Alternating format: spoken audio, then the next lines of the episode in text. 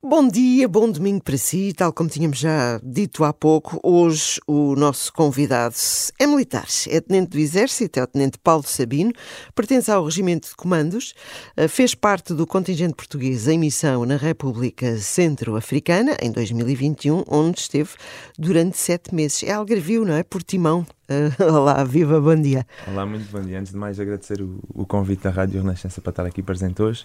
Uh, sim, é verdade, sou, sou algarvio, nascido e criado em, em Portimão e recordo com alguma saudade porque já faz este ano 10 anos que saí de Portimão. Ah, então já, de facto, 10 anos já não, não é uma brincadeira, já há algum tempo, não é? Uh, Porquê é que nós convidámos o Posso tratá-lo a partir de agora por Paulo? Com certeza. Claro. Porque é que nós convidámos o Paulo uh, para estar aqui connosco hoje? Neste nosso programa damos aqui testemunho de muitas pessoas em atividades diferentes da nossa sociedade que tiveram uma formação cristã. É o caso do Paulo. De resto, o seu pai, uh, o diácono Vítor Sabino, é diácono permanente. Portanto, esta foi uma educação que teve desde criança, não é? Na, na sua família, na sua comunidade. Sim, o, o dia a dia e a, e a educação cristã sempre tiveram presentes na minha vida logo desde o início sempre por aquilo que também presenciei, quer em casa, quer nas rotinas eh, diárias da catequese, ao domingo, e salvaguardar o domingo em especial para, para a Eucaristia, a própria dinâmica com os meus irmãos, os grupos onde estávamos incluídos, todo, todos estes pormenores, que acabaram por não ser assim pormenores, mas por ter um impacto grande, foram construindo aquilo que foi a minha educação cristã, com um impacto grande depois ao longo da minha vida. E depois chega uma altura em que decide, eu quero é ser militar isso foi bem aceito, tranquilamente. Não é uma coisa esquisita para nós querermos para os nossos filhos, não é isso que eu quero dizer. Mas onde, se calhar, pensavam noutra, noutra possibilidade. Dentro da família foi aceito com entusiasmo e, e também com alguma apreensão, especialmente por parte da minha mãe. Pois é, eu acredito e compreendo. A minha mãe sempre ficou mais apreensiva, sempre me disse e sempre me aconselhava: conta-me tudo o que se passa, mantém-me sempre informado daquilo que, que, que, se passa contigo, se estás bem, quais as dificuldades que tens tido, né? aquelas normais preocupações de, de mãe.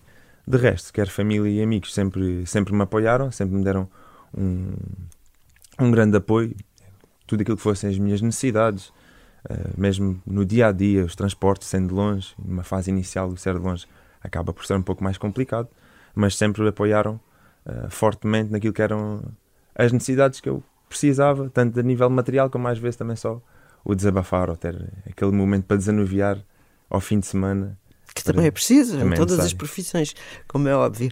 Uh, o Paulo uh, começou por uh, passar pela Marinha, depois percebeu que de facto o mar não era bem aquilo que, que gostaria, foi para o Exército, entrou na Academia, mas não ficou por aí, porque acaba por ir para uma força especializada que são os comandos. nós olhamos e pensamos os comandos, esta gente é aquela mais dura, que tem uma formação mais exigente. Porquê é que tomou essa opção? E tocou agora aqui num ponto que é interessante, que é onde a minha vida pessoal se liga com a minha vida profissional. E ao longo da minha vida, mais no âmbito profissional, mas também acaba por acontecer no âmbito pessoal, sempre procurei alguns desafios. E esta constante conquista de alguns objetivos são aquilo que também me vai mantendo aqui uma, uma grande vontade de ir mais além.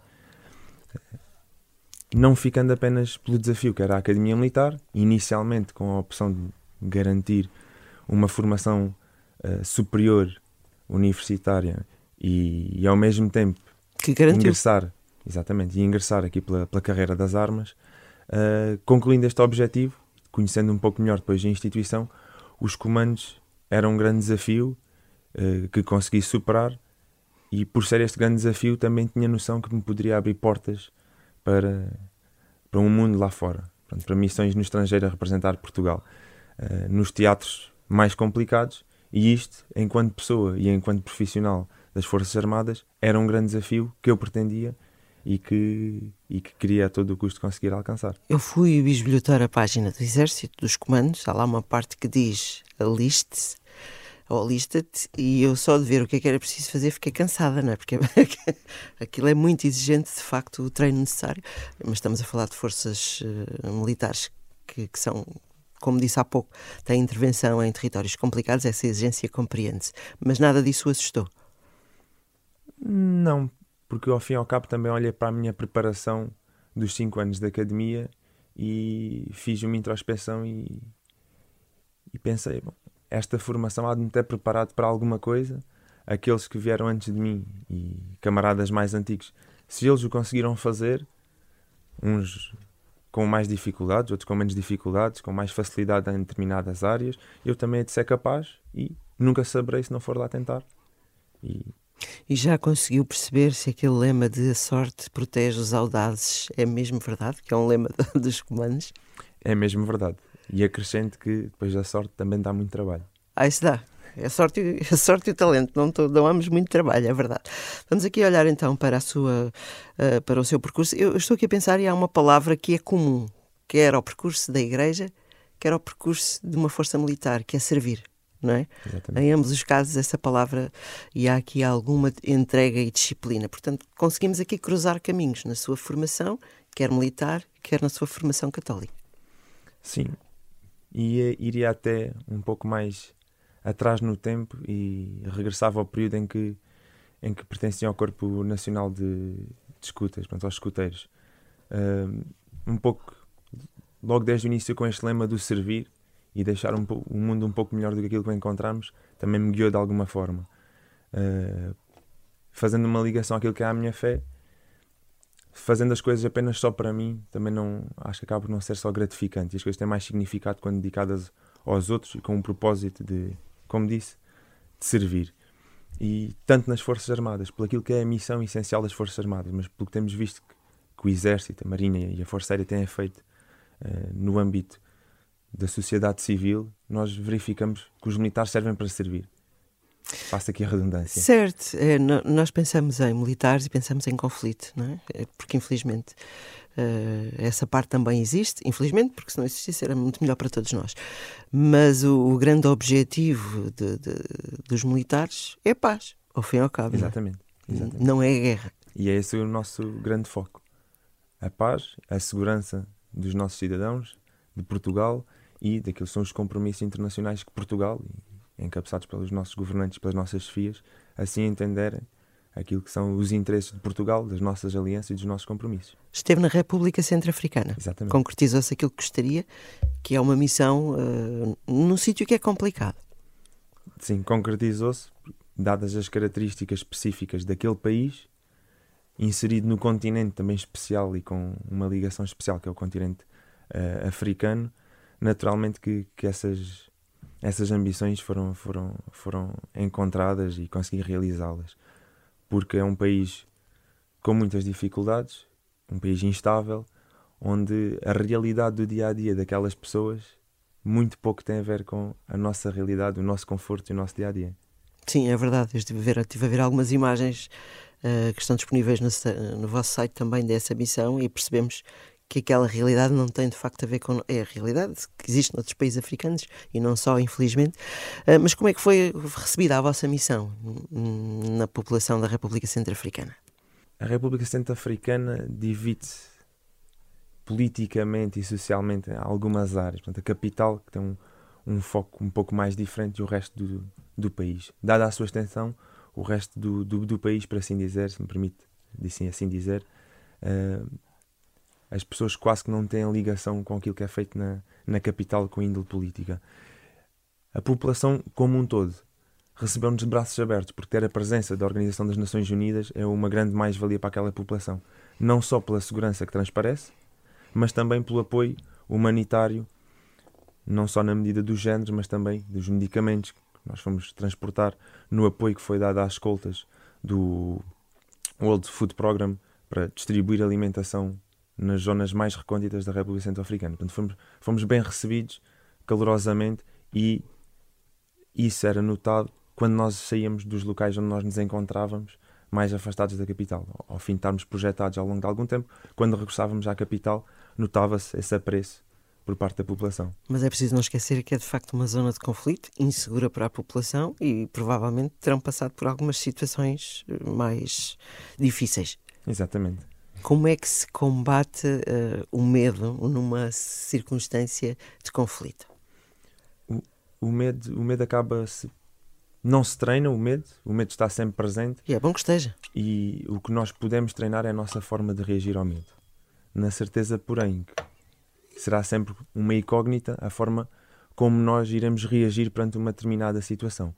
Agora, o que é que nós treinamos, o que é que se pretende, enquanto também militares, é mecanizar aquilo que terão que ser as nossas respostas a determinados estímulos, para que nós consigamos superar o medo e reagir e sempre da forma mais adequada perante a ameaça ou perante a situação que nos possa surgir, tendo em conta sempre que, que no caso da República Centro-Africana existem civis, crianças, mulheres e o ambiente é muito volátil e muito instável. A fé ajuda? A fé ajuda. Ajuda na forma como, como se olha para as pessoas, na forma como nós também tentamos compreender quem está do lado de lá e porque é que age daquela forma ou porque é que aquelas rotinas ali são normais. E acima de tudo uh, acho que ajudou bastante na forma como dentro da própria força entre os camaradas, os militares que estão ali mais próximo de mim, os militares que eu comandava, a troca de, de, de experiências, a troca de conhecimentos, a troca de algumas emoções se, se realizava, porque depois esta ligação vai ser o garante da coesão da força e saber que numa situação de dificuldade vamos estar lá uns para os outros. Quando uh, se está numa zona de conflito, onde é que se encontra Deus? Encontra-se nas, nas pessoas, na singularidade de pequenos atos, de pequenos atos de camaradagem dos militares que estão ali connosco, que na maioria dos casos não têm qualquer ligação com Deus ou não têm qualquer ligação à fé, mas que da minha parte e olhando com, com os olhos da fé, naturalmente consigo notar ali alguma presença uh, daquilo que, que sinto que seja Deus e que seja a forma de simples, humilde, de, daquelas pequenas ações e que depois acabam por nos dizer tanto. E da mesma forma também eu noto no, no sorriso, e, e, neste caso continente africano muito especial, pela, pelas crianças, pela forma como elas olham para nós os pequenos gestos de partilha das crianças que pouco ou nada têm e quando lhes é dado alguma coisa ainda assim conseguem partilhar dos mais idosos, porque a esperança de média de vida na República Centro-Africana não é muito alta e ver uh, pessoas mais velhas é, é um achado e ver uh, os ensinamentos com pequenos gestos de, de partilha, de entrega, de serviço, tanto dos mais jovens como dos mais velhos, entre eles, acho que sem dúvida é um, é um sinal de Deus.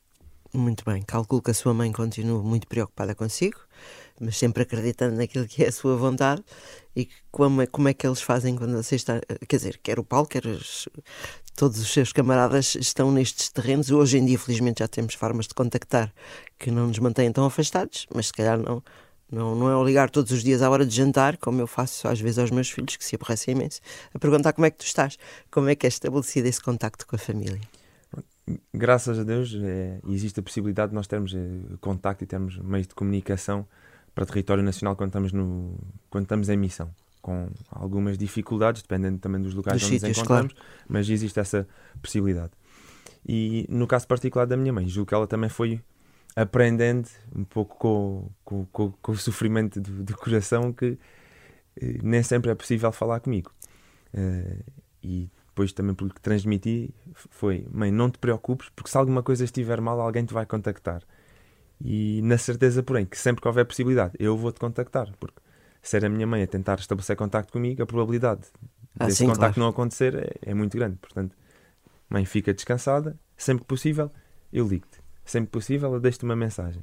Se alguma coisa não correr bem, e se alguma coisa infelizmente não correr bem e eu estiver mal, não te preocupes porque rapidamente vais ser informada. Eu sou a sua mãe, só atendia chamadas suas, não atendia mais nenhuma. Paulo, muito obrigada por ter Parece. passado aqui pelo Pequenas Grandes Coisas. Uh, são testemunhos de, nas diferentes áreas da nossa sociedade de como a presença cristã, a presença uh, de Deus também pode estar, e aqui, embora à partida, quando se olha para um militar de alto gabarito, como é o caso do Tenente Paulo Sabino, que pertence aos comandos, uh, fica aqui claro também como é que estas coisas se conseguem coordenar e com algumas, alguns cruzamentos também entre aquilo que é a vida militar, como falámos há pouco, e o serviço que a Igreja exige. Muito obrigada. E olha, um bom curso, que eu sei que agora em setembro inicia outro curso, não é? Exatamente, é verdade. Muito obrigada, Paulo. Bom obrigado.